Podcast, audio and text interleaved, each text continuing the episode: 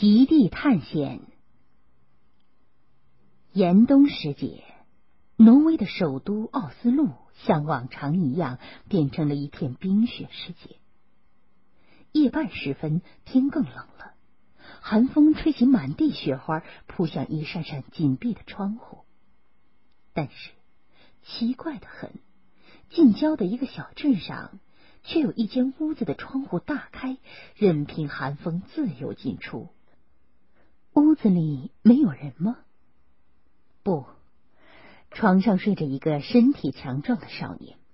他虽然穿着较厚的衣服，盖的也不少，可是，在如此酷寒的气温中，还是冻得直打颤。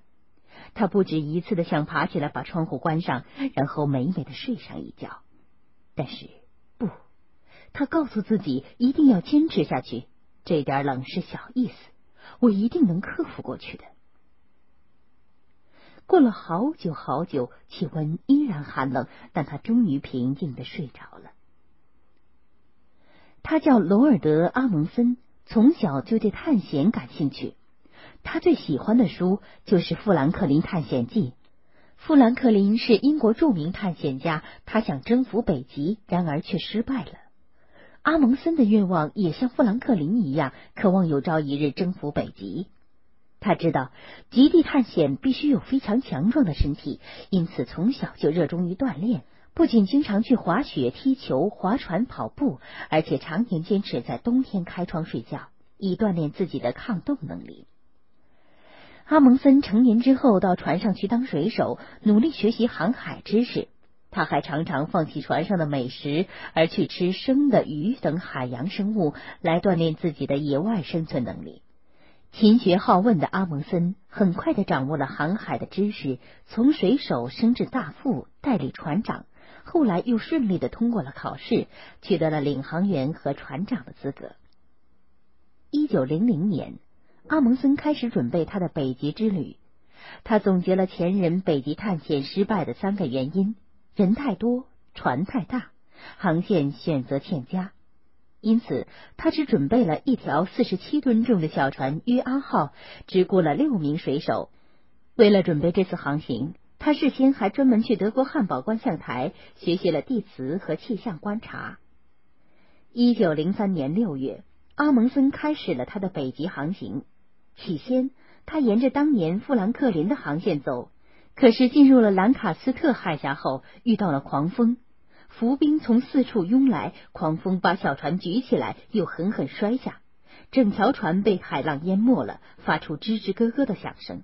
可是还没等大家从惊恐中回过神来，狂风卷起的浪涛又把月阿号向一个浅滩飞快的送去，整条船都在颤抖，眼看就要粉身碎骨了。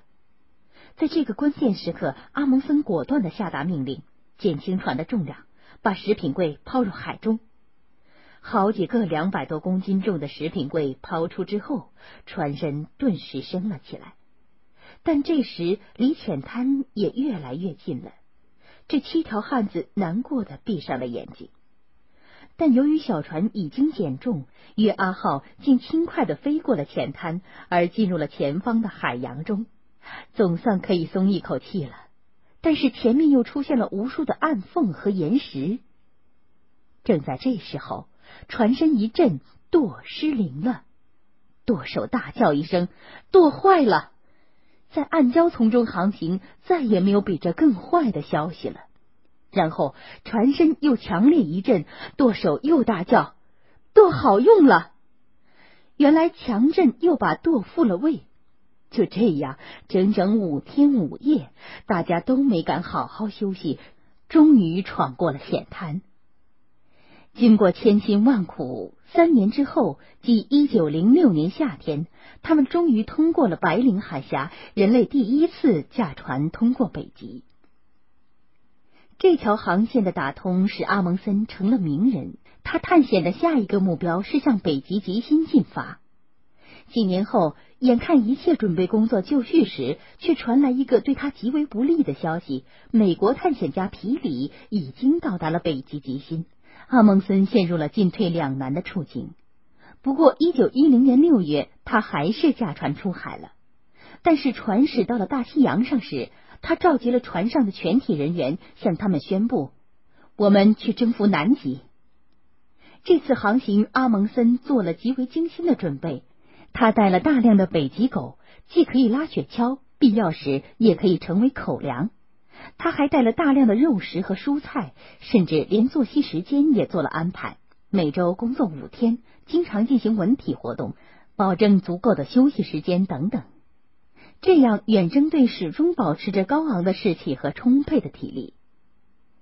一九一一年一月十四日。他们到达了罗斯冰障东部的金湾。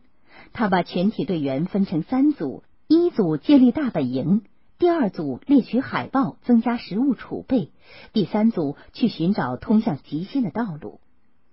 经过九个月的休整和适应当地环境，探险队向南极极星挺进，每隔十五公里建一个休息站。十月二十号，他们开始冲刺了。十一月二十一号，天气突然变了。暴风雪使能见度几乎为零，他们只得休息了几天，然后天气转好，他们就攀登了魔鬼冰川。这里有很多深坑和深谷，极为危险。终于在十二月十四号下午三时，他们到达了南极极星。探险的勇士互相拥抱，然后拿着挪威国旗合影留念，接着举行庆功宴，每人吃一块金海狗肉。阿蒙森探险队在吉辛支起帐篷，待了三十六小时，留下一块刻着到达者姓名的木板，然后脱帽向国旗致敬，恋恋不舍的离开了南极。返程途中，阿蒙森的南极探险队每隔几天就杀一条狗充饥，精力充沛的回到了基地。那是一九一二年一月二十五日，人类将永远记得这一次开创性的探险。